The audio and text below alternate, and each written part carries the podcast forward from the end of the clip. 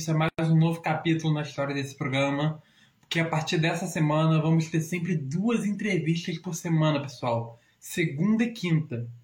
Então, como sempre, se você está chegando ao vivo aqui no, aqui, aqui no Instagram com a gente, está assistindo na reprise do YouTube ou escutando no nosso podcast, sejam muito bem-vindos para mais um Luca Moreira Entrevista. O nosso primeiríssimo convidado das edições de segunda-feira é natural da cidade de Niterói, cantor, compositor e apesar de ser bastante eclético, ele vem atuando principalmente no sertanejo. Ele está aqui para falar de suas últimas músicas, Kika Sem Parar e Tô Te Querendo. Vamos receber Rafael Fragoso. Chamar ele aqui.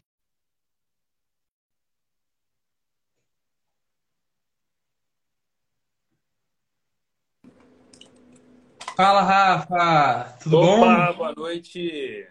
Boa noite, só tá cortando minha cabeça aqui, agora tá ok.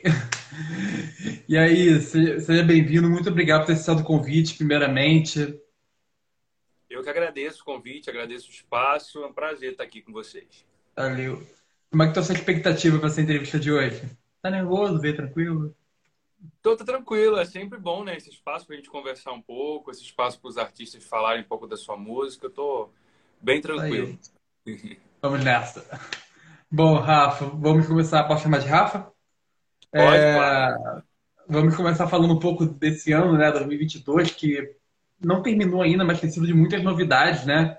E, primeiramente, queria falar sobre o seu último lançamento com a Anali, né? Anali e, e de, não sei falar, Dejaí e Luca. Anali, para e Luca. É, foi o Kika Sem Parar. É, como Isso. foi essa produção e o contexto desse nome, assim? Então, na verdade, é, assim como você falou e falou muito bem aí no início, eu, Uhum. eu canto, o meu segmento principal é sertanejo, apesar de eu ser bem eclético, né? Eu gosto muito de música pop, música romântica. A minha pegada sempre foi muito pro lado romântico, né? Eu sempre gostei muito de música romântica, chamada sofrência do sertanejo. Mas a gente que é artista, a gente tem que se tem que se reinventar, né? O mercado ele pede muita coisa também. É, então eu eu acabo também indo para outras linhas, gosto de cantar outras coisas.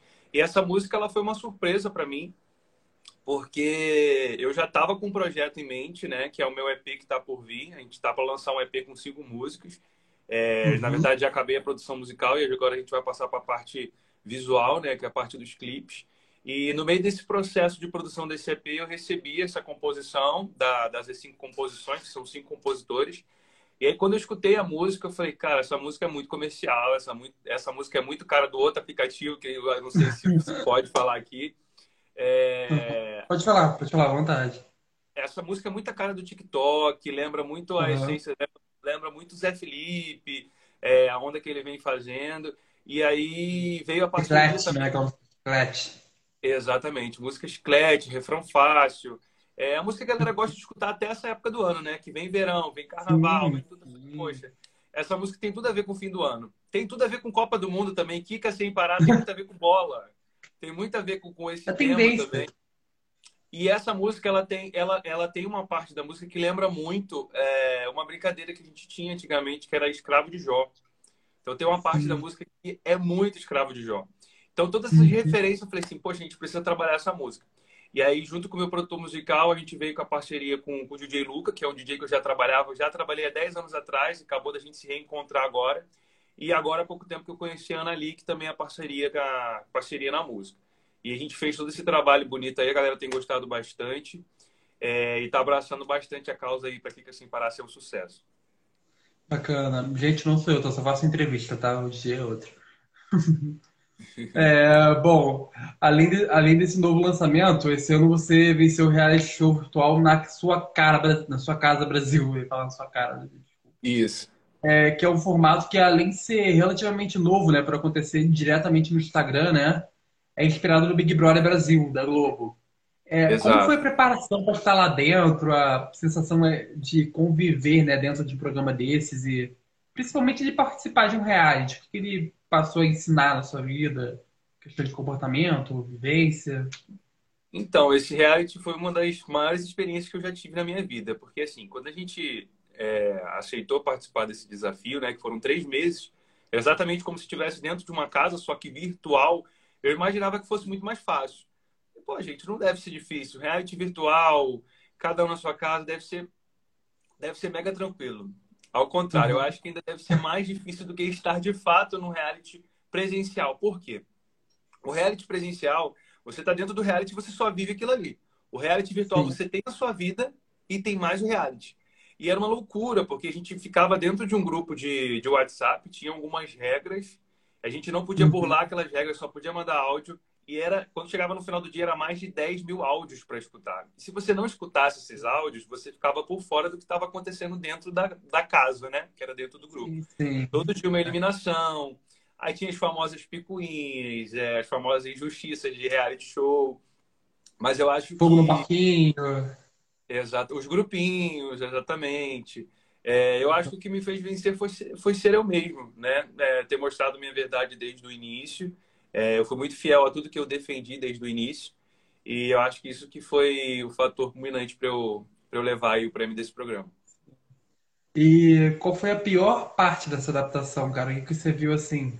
Que, cara, isso aqui vai ser difícil de fazer, de manter essa rotina? Como é que foi a pior parte? teve algumas coisas que foram ruins, como por exemplo, a parte do a parte de acompanhar um grupo foi muito complicado para mim, porque assim, a minha vida é muito corrida. Tipo, eu já acordo de manhã uhum. produzindo conteúdo, eu vou treinar, volto, produzo conteúdo, faço live, então tipo assim, é de sete da manhã até meia-noite sem parar um segundo. Então, assim, colocar mais um, um, um, reality, um grupo no WhatsApp. E assim, não era só isso, tinham provas, a gente tinha que disponibilizar de algumas coisas, tinham provas que eram mega complexas. É, uhum. Essa foi uma das partes mais difíceis e uma parte muito difícil para mim foi ter que ser obrigado a conviver com pessoas que eu não não iria conviver conviver na minha vida, entendeu? Sim. Algumas pessoas que tipo assim, é, os princípios dela não batem com os meus princípios e ser obrigado a conviver com essas pessoas foi muito difícil para mim. Uma das coisas que mais que mais pesaram. E era 24 horas esse grupo? Você tinha que ficar 24, 24 horas, conectado. Uma ideia, você deu uma ideia. Às vezes eu tinha que falar, gente, eu vou ter que dormir, porque tipo, duas, três horas da manhã o grupo estava fervendo. É complicado. É, e você pensou em tentar seguir para outros reais, como o próprio BBB ou alguma coisa assim física? Você pensa em fazer isso no futuro? Tenho muita vontade, tenho muita vontade. É... O Big Brother, eu nunca, eu já me inscrevi duas vezes, nunca cheguei a ser chamado mas quase entrei para dois elencos de, de, de realities da Netflix. É, hum. não, não, acho que não rolou por eu ser um pouco. Eu sou, eu sou um cara tipo, muito tranquilo, sabe? Eu não sou de muita farra, eu não bebo. Então eu, eu acho que eu não, eu não era o personagem certo, mas já fui chamado para duas seletivas de programas da, da Netflix. E, e também já fui para duas seletivas do The Voice Brasil. Quase rolou, uma hora vai. Uma hora vai. É, porque o personagem, eles têm um personagem muito característico, né? Quando eles pedem, né? Pra você ser polêmico, né? Porque senão você não vende, né? Por né? Sim, foi, foi, foi, na verdade foi exatamente essa, é, com essas palavras que eles me falaram, que eles procuravam uma pessoa mais, mais louca. Para indicação conheço várias. Bom, é, algo que percebi em suas músicas é que, apesar de muitas delas falarem de pegação, né, o amor, né, como está falando de uma linha de romântica, né, é, essa, essa última, ela tem uma linha de pensamento sexual, né, também, né, na letra, né, algumas coisas, né, e você é Sim. é bastante eclético com estilos de musicais, incluindo tanto que o Tô Te Querendo Amor já tem suas diferenças e Kika Sem Parar. É, você como artista, você conseguiria se definir em um único estilo ou você está sempre nesse, nessa metamorfose? Então, é, esse, esse, por exemplo, esse próximo projeto que eu vou lançar agora, que já tem quase certeza do nome ser é, o EP, como são cinco músicas, ele vai se chamar Cinco Versões de Mim, que são cinco uhum. músicas que falam muito da minha essência. São cinco músicas diferentes, mas que mostram a essência, minha essência como artista. É, uhum assim, se eu fosse falar para você, ah, você, se você fosse me perguntar, você gravaria um CD? É, qual esse tipo de CD e qual tipo de música você gravaria? Eu iria pro lado romântico, sertanejo romântico. Só que, como eu disse, o artista, principalmente no Brasil, ele tem que se reinventar, né? Ele tem que fazer coisas que talvez ele não faria se fosse só pro seu gosto. Mas quem escuta é o público. Então você tem que fazer também o que o público quer escutar, o que o público quer ouvir. Então, assim, é, se você fosse me perguntar há quatro anos atrás você gravaria essa música que você gravou dessa vez? Talvez não. Talvez não, porque eu teria outro, outro tipo de mentalidade, outro tipo de cabeça. E essa foi a música, o maior desafio que eu tive na minha carreira até hoje foi gravar uma música para esse lado mais. com uma letra um pouco mais sexual. Até eu tentei é, desmistificar um pouco esse, essa questão da, da, da, letra sexual até no clipe. As pessoas até falaram muito, nossa, no clipe você não foi muito pro lado sexual. Eu falei, não precisava, a música já fala. A música ela já fala, eu não precisava mostrar muito o corpo da mulher, por exemplo, para falar da letra da música. Eu quis mais pro lado da dancinha, o lado da brincadeira. Que a música em si, a música ela já leva a várias coisas, né? Cada, cada pessoa tem um tipo de interpretação. Então. Oi? Desculpa. Desculpa. É, por esse lado, você se define como uma pessoa imprevisível, como uma artista imprevisível nesse caso? Hoje sim, hoje sim. Eu acho que hoje eu sou bastante aberto a, a opções no meio da música. Uhum. Bom, é, sobre essa música Eu Tô Te Criando Amor, que é, foi antes né, dessa que ele tá falando, né? É, como foi trabalhar ao lado do DJ Karel e na, na, versão do remix, né? E também com os compositores Hélio da Silva Paiva Filho e Danilo Araújo da Silva. Como foi trabalhar com eles? Bom, na verdade, Eu Tô Te Querendo Amor, ela foi lançada, a primeira versão, né, que é a versão original, ela foi lançada há um ano Sim. atrás. Ela fez um ano agora há pouco é. tempo. A remix que veio agora. A remix que foi recente, né? É... Assim, essa música, ela, ela foi ela foi uma grande surpresa para mim, foi um grande, um grande presente, Estou Te Querendo Amor, porque foi o meu primeiro clipe é, como artista, meu primeiro clipe, e foi um clipe que superou expectativas. Eu tive, inclusive, eu queria dar a, agradecer a galera aí, as Fragosetes que estão presentes na live, que estão aí sempre me ajudando, sempre presentes comigo. É, foi um presente de, de Deus e dos meus fãs, porque eu sou um artista independente, não tenho gravadora, não tenho empresário. Então, assim, tudo que se fala de música é, leva, acaba levando muito dinheiro. Você tem que ter muito dinheiro para produzir, para investir. Então, essa música foi uma grande surpresa, porque foi o meu primeiro clipe. Ela me trouxe muita, muitos fãs, muita gente que, que começou a acompanhar meu trabalho por causa dela, por causa do Te Querendo Amor. E agora há pouco tempo teve essa parceria também com o DJ Carriel, que foi muito legal. A gente fez essa parceria, a galera gostou bastante do remix. Os compositores são muito meus amigos, os compositores de, de Tô Te Querendo Amor, principalmente o Eliel. Inclusive, nesse, nesse novo trabalho, no, no Cinco Versões de Mim, do meu EP, tem mais uma música do, do Elião aí, mais uma composição dele.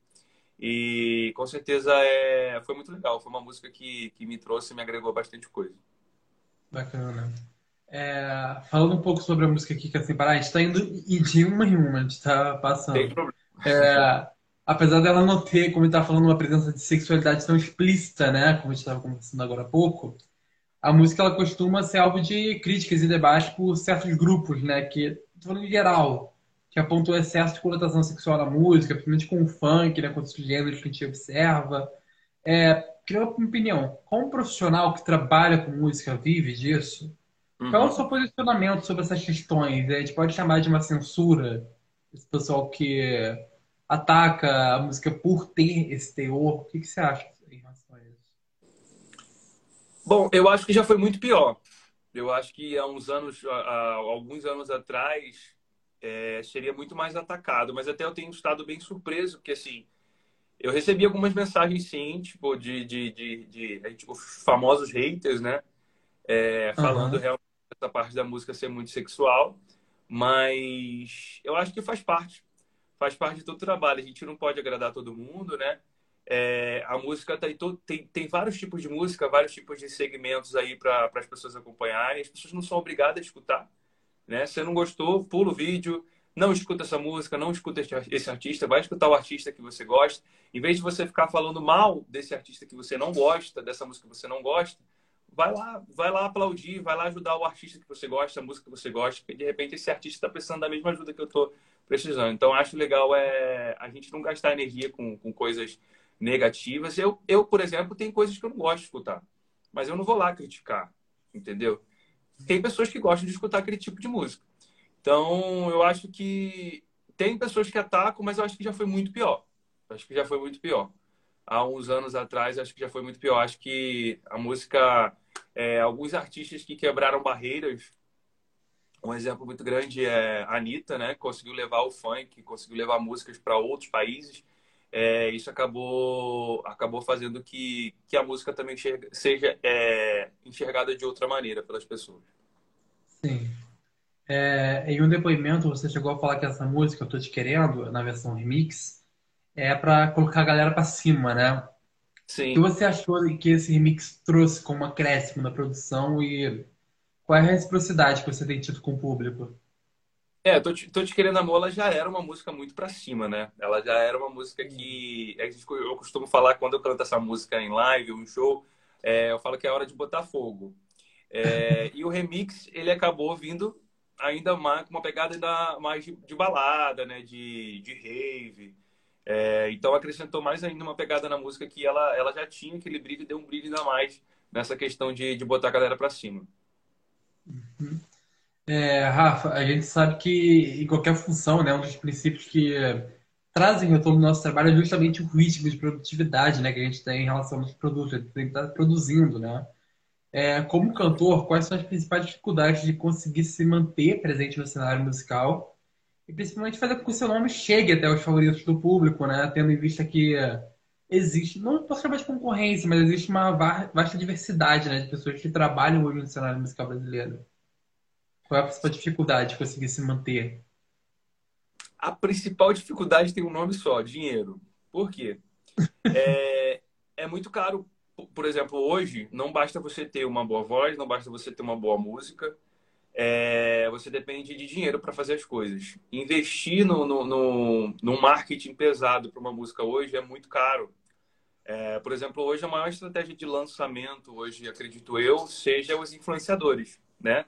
Se você tem uma música boa, ela tem um potencial para viralizar, você paga os influenciadores para fazer. Só que é tudo muito caro.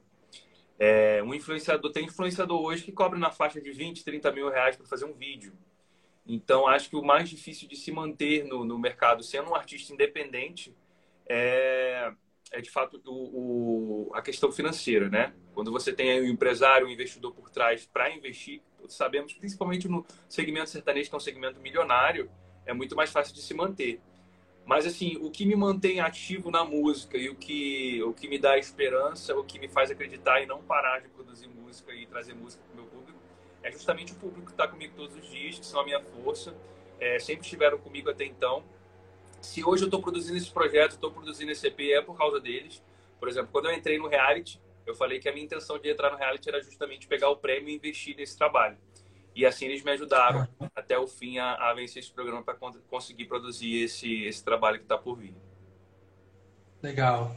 É, falando um pouco da internet, esses todos os influenciadores, a gente hoje está numa geração que as redes sociais estão dominando, né? Qualquer música hoje, como você falou, que se lança no TikTok já é um sucesso.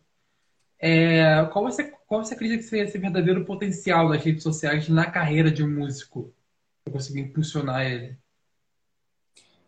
A- As redes sociais, ela, ela hoje ajuda, ajuda muito, né? Mas é, existe muito fator sorte também. Acho que não é só, não é só o, o, o, o fator ter a rede social vai fazer com que você, com que você estoure, né? Tem muito quesito sorte, de cair na, na, cair na graça do público.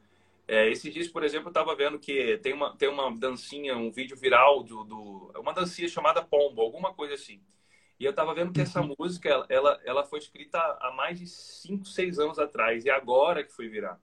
Então tem muito questão sorte, tem muita questão trend, mas é, um, é uma ferramenta crucial hoje para o artista que o artista, os artistas não tinham. A internet está aí, uma vitrine, é uma, é uma televisão hoje no É. celular, né? Uhum. Então, acho que é bem interessante, sim, essa, essa comunicação.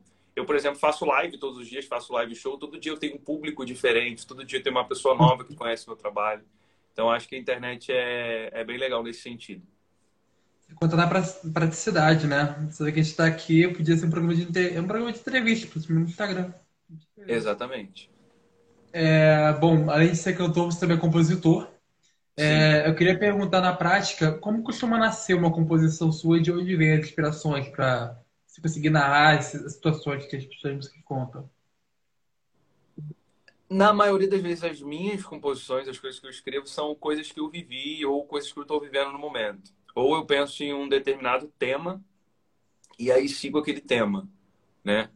Por exemplo, a minha última, minha última composição foi com, com cinco amigos, cada um de um estado, e a gente escreveu uma música em homenagem a uma banda que a gente tinha, que a gente tinha em comum, né? Foi uma homenagem, cada um de um canto fez a música e acabou que no final das contas essa música virou uma turnê, saímos em, em turnê aí para divulgar, para fazer uma, uma homenagem para essa banda. E, e é isso, na maioria das vezes é, é algo que eu estou pensando, ou um momento que eu vivi, ou é, aquela famosa paixão que não foi curada, e sempre tem, sempre tem algo nesse sentido, assim, algo que eu vivi. Cara, essa história com seus amigos foi bem inusitada, né? Que você contou, né? Da composição. É até, essa música é até um, um como é, a gente costuma falar que é um presente pra gente, porque a gente nunca imaginou que uma música que foi criada dentro do WhatsApp, cada um em um estado poderia chegar nesse, nesse, nesse formato final, né? A música, a música, por exemplo, chegou no, no, na própria banda lá que, que a gente fez a, a homenagem. E tem muita gente que adora essa, que adora essa música, então foi bem interessante. Até a produção foi feita à distância, né? Cada um gravou em um estúdio. Hoje a tecnologia está aí para isso. Cada um em um estúdio, um estado diferente, juntou todas as vozes, no final ficou um trabalho muito bonito. Essa gravação foi na pandemia? Foi em home studio ou vocês foi em tempos normais que vocês fizeram? Foi, se eu não me engano, ela é, foi no início da pandemia no início da pandemia. Aí cada um, cada um entrou em estúdio. Depois que a composição estava pronta, teve toda a questão do registro, né? E aí cada um entrou em estúdio, mandamos os arquivos para o produtor, que inclusive o produtor musical também é um dos compositores, um dos cantores. E aí ele fez todo esse trabalho de, juntar as vozes, a masterização. E assim, se você escuta, você nunca imagina que está cada um em um lugar. Você imagina que todo mundo gravou junto ali. Muito bom. É, nesse caso, a pandemia, você falou disso, chegou a mudar muito o seu ritmo de trabalho? Como é que foi passar por esses dois anos? A pandemia foi. É, é, a gente, não, acho que na verdade todo mundo teve que se reinventar, né? No meu caso, é, teve um ponto muito positivo, que assim, antes da pandemia, eu trabalhava com show presencial, eu fazia, eu fazia barzinho, voz e violão, hum. e era uma, era uma coisa muito que eu, que eu já estava meio que. Eu já não aguentava mais, essa é a palavra certa, né? Porque é muito desvalorizado você, você se esforça muito na noite, é, não tem uma remuneração boa. E aí eu comecei a, dentro de casa, eu tinha que fazer uma coisa, eu tinha que trabalhar. Eu sou cantor, uhum. o que eu sei fazer é cantar. E aí eu já fazia, já fazia vídeo, já produzia conteúdo no outro aplicativo, no TikTok. E eu já tinha uma quantidade significativa de, de seguidores. E aí começou a febre de live. Começou com as lives dos artistas. E daí eu comecei a fazer live também. E aí hoje, é, hoje eu faço live de segunda a sexta, faço um show todo dia. Inclusive, quem, quem tiver assistindo essa live quiser assistir, eu faço live todo dia. Eu sou contratado pelo outro aplicativo para fazer live. E de 8 às 10, todo dia tem, tem um show meu lá no outro aplicativo. E isso para mim é algo grandioso. Saber que, tipo, dentro da minha casa, eu tô levando show para pessoas de todos os lugares do mundo. Inclusive, eu tenho pessoal de Portugal que me acompanha.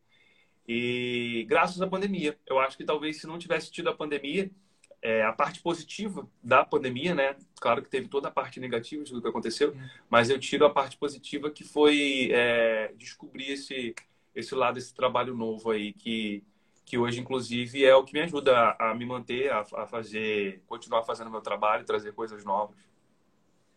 Isso é bem bacana, né? Porque antigamente tinha que estar num turnê, né? Indo para os lugares, né? Para as pessoas nos conhecerem. Isso é bem bacana. Exatamente. É, bom, Vamos falar agora um pouco sobre a sua história em si. É, você é natural daqui da cidade de Niterói, né? Onde a gente está gravando, inclusive. Então, pode ser que seja vizinho e a gente não saiba. É, inclusive, você é apaixonado pela música desde criança, né? Sim. Você pode contar um pouco mais sobre a sua caminhada, de pequeno até aqui, como é que você começou profissionalmente? Você viu a música como uma, uma profissão? Então, na, na, verdade, até uma, até uma coisa que sai em todas as matérias de todo release. Eu não, eu não sou, eu morei em Niterói muitos anos mas eu não sou, eu não nasci em Niterói. Eu fui criado eu, da minha adolescência para adolescência fase adulta. Eu fui morar em Niterói, mas eu nasci na cidade de Mesquita, na, na, na, Baixada Fluminense do Rio de Janeiro. E aí logo, eu fui morar já já adulto em, em Niterói, morei por muito tempo. Mas acho que quando eu comecei a, a, a, trabalhar de fato, foi o primeiro release que eu criei e acabou ficando esse, esse Niterói aí até hoje. Mas é uma cidade que eu sou apaixonado, gosto muito. Hoje não moro mais lá, hoje eu moro no Recreio, no Rio de Janeiro. É...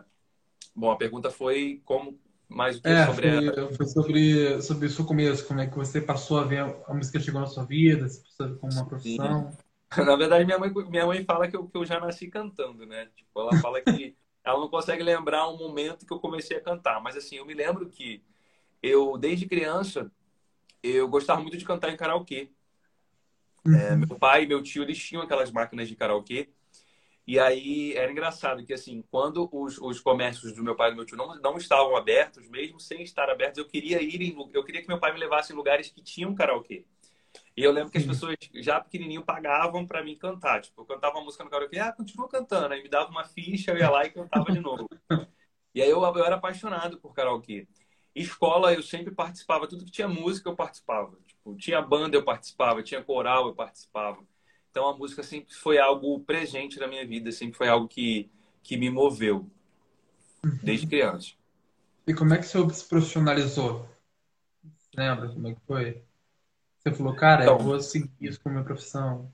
É, isso foi meio que isso foi meio, meio que uma loucura, porque assim, primeiro eu das duas vezes que eu decidi largar tudo pela música, a primeira vez eu estava cursando a faculdade e trabalhando numa empresa normal. E aí eu recebi uma proposta meio que louca de um de um de um empresário de uma banda que já existia, e ele me ofereceu um salário bem pequeno, considerável com o que eu recebia só que é, a agenda que eu tinha que seguir não dava para eu continuar na faculdade, não dava para eu continuar no trabalho. E aí eu pedi demissão, saí da faculdade e fui me aventurar na música. Fiquei dois anos cantando com essa banda. É, logo em seguida eu, a banda acabou, aí eu tive uma dupla sertaneja. E aí começou as coisas ficarem ruins de novo, aí voltei a trabalhar novamente. E aí a música ficou meio que de lado, mas de lado sempre estando ali como, como como a minha principal vontade de viver de música. E aí, depois de dois anos de novo, eu falei assim, cara, não tô feliz, não, não nasci para fazer isso, eu nasci para cantar, se tiver que passar perrengue eu vou passar, mas eu nasci para viver de música. E aí saí com um amigo e ficamos dois, quase três anos trabalhando, fazendo barzinho, quinta, quinta, sexta, sábado e domingo. E, e aí, desde então, a música nunca mais saiu da minha vida. Então, tem basicamente que eu decidi profissionalmente já vai fazer 11 anos que eu trabalho com música como forma de trabalho e minha principal fonte de renda. Bacana. É... Cara, esse aí de Niterói, a produção errou uma vírgula aqui, então isso aconteceu. Bom, é, de todos, todos os relatos que a gente falou até agora, é, qual foi o acontecimento mais decisivo para que você percebesse que. Acho que ele tá falando que você ia viver do universo musical, você achava que antigamente, esses 11 anos né, atrás, você achava que dava para viver da música realmente? Você acreditava que um dia você ia realmente conseguir se estabelecer nisso? É, na verdade, é... o que sempre me moveu pela música foi o, foi o amor, mas eu sempre fui, eu sempre fui é, muito pé no chão, sabe? Por isso que todas as, dessas vezes que eu, que eu tentei viver de música, eu voltava a trabalhar ou tentava conciliar uma coisa com a outra porque é muito difícil, né? Eu, eu cheguei a, a, a cantar em barzinho por troca de... Chegava em barzinho, pedia oportunidade e aí cantava em troca de comida, por exemplo. No final do dia, ah, canta aí duas horinhas, no final eu te dou um alimento. Acontecia muito isso. Ou canta aí se a galera gostar, da próxima vez você você a gente conversa sobre, sobre cachê. Então assim, eu passei muito por isso. Mas era algo que eu, que eu era apaixonado, que eu, que eu gostava de fazer. Mas muitas das vezes eu tive que deixar essa paixão de lado para pagar as contas dentro de casa, né? Porque essas oportunidades não, não pagavam as contas. É, mas eu sempre acreditei, eu sempre fui muito fiel a Deus e sempre acreditei que com, com esforço e com trabalho as coisas passam a acontecer. Então, hoje, a maior resposta para mim de que eu estou no caminho que é isso que eu nasci para fazer, são públicos, são as pessoas que estão todo dia comigo, todo dia comigo, todo dia que, que me acompanham. Hoje, por exemplo, eu tive uma surpresa, fui olhar meus stories e aí tinha uma pessoa lá, a segunda pessoa com uma música minha tatuada. Então isso para mim é, é a maior resposta de Deus para mim. E se tem uma pessoa que tatua uma música minha, é porque essa música de, uma, de alguma forma mexeu com ela, essa música de alguma forma. Ela imortalizou, né? É, assim como todos os profissionais que buscam completar um produto, na, um produto falando da nossa da música, tá bom? Da arte, no caso. É, a gente está sempre a caminho de reforçar nossos diferenciais, né? É, em relação a você, qual acredita ser seu maior diferencial na música em relação a outros que também estão nessa, nessa caminhada, sabe? O que faz com que um ouvinte é, queira ouvir as músicas e acompanhar o Rafael Fragoso? O que, que você acha que mais atrai? Eu acho que o meu maior diferencial é justamente ser eu mesmo. Eu, a, a galera, a galera sempre fala que é, a, a, eu, eu, eu, tenho muitos fãs que falam, nossa, eu, é, eu gosto mais de ouvir a sua versão da música do que a própria versão original, porque eu tenho essa, eu tenho essa coisa de colocar a minha essência na música. Então eu gosto de transformar, trazer a música para mim. Eu não gosto de simplesmente gravar um cover e imitar o artista. Eu tenho muito hum. disso da minha essência, transformar. É, transformar uma nova canção. Então, geralmente a galera fala, nossa, essa música cantada desse jeito é diferente, fica diferente. Então, eu acho que o que, o que me diferencia muito dos artistas é, é, ter essa essência própria, né? Não querer imitar ninguém. Acho que é o que, o que mais distancia meu trabalho dos outros. E você, realmente sente falta dessa autenticidade? Acho que você vê por aí, você sente falta da autenticidade? Sim, sim. É, eu acho que a galera tem muito essa essa mania de se espelhar nos artistas. Não é o problema se espelhar. Eu me espelho em muitos artistas mas se espelha de uma forma de que fica muito caricato. Por exemplo, é, há pouco tempo a gente perdeu a, a, a, nossa eterna rainha da sofrência, Marília Mendonça, Sim. e quantas pessoas surgiram com o mesmo tipo de timbre, com o mesmo tipo de voz, é, eu, eu acho aquilo muito forçado, acaba não gerando uma, uma autenticidade única para o artista. Uhum. Bom, a gente sempre finaliza uma entrevista com uma pergunta mais reflexiva. E é que preparei para você, apesar dela ser simples, tipo, pode acabar fazendo várias reflexões, sabe, em cima dela. É, pois nesse caso, muitos dizem que a música é algo que costuma tocar o coração, né, e tudo mais, né? Então, Rafa, é, você já conseguiu se imaginar hoje em dia sem a música? O que seria a sua vida se não tivesse conhecido a música como combustível? Eu acho que não teria sentido nenhum. Rafael é música, música é Rafael eu acho que a vida não teria graça. Eu sou movido à música. Música é minha vida e eu acho que eu prefiro, eu acho que eu não teria graça viver. A palavra viver não teria sentido para mim sem música. Eu já acordo escutando música. Eu só consigo treinar ouvindo música. Eu só consigo fazer as coisas escutando música. É, um simples toque, uma simples batida me faz lembrar uma música. Às vezes eu falo que eu sou um filme, dentro de mim tem um musical, porque eu escuto uma palavra e já penso uma música. Então, música é minha paixão. Não consigo é, imaginar é, o mundo sem, sem música. Seria triste demais. Bom, pessoal, estamos chegando a mais um final de entrevista. Rafa, quero te agradecer muito. Muito obrigado pelo papo. Por reservar um tempinho para vir aqui conversar comigo.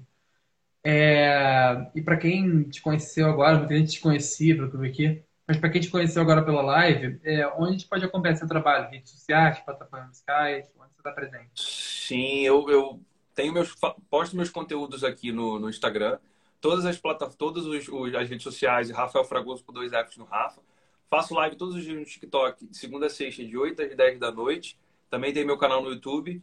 Então, se você me acompanhar nessas três, é, nesses, nesses três aplicativos, vocês vão saber tudo, vão ficar por dentro. A gente tem um grupo de fãs também que quiser acompanhar, ficar mais por dentro do meu trabalho, a questão de horários, é, entrevistas, tudo isso, a gente tem o nosso grupo lá também do WhatsApp e você vai ser muito bem-vindo se quiser participar. Legal, pessoal, só não tem rastreador, tá? Bom, agradeço muito pela audiência, galera. E para vocês que perderam parte desse episódio ou querem rever, tá no podcast, no Camarão Entrevista, no Spotify, Amazon Music, YouTube do mesmo nome. E aqui no Instagram você me acompanha. Um abraço, Rafa. Até a próxima. Muito obrigado. Muito obrigado pela oportunidade. Foi um prazer. Tchau, tchau.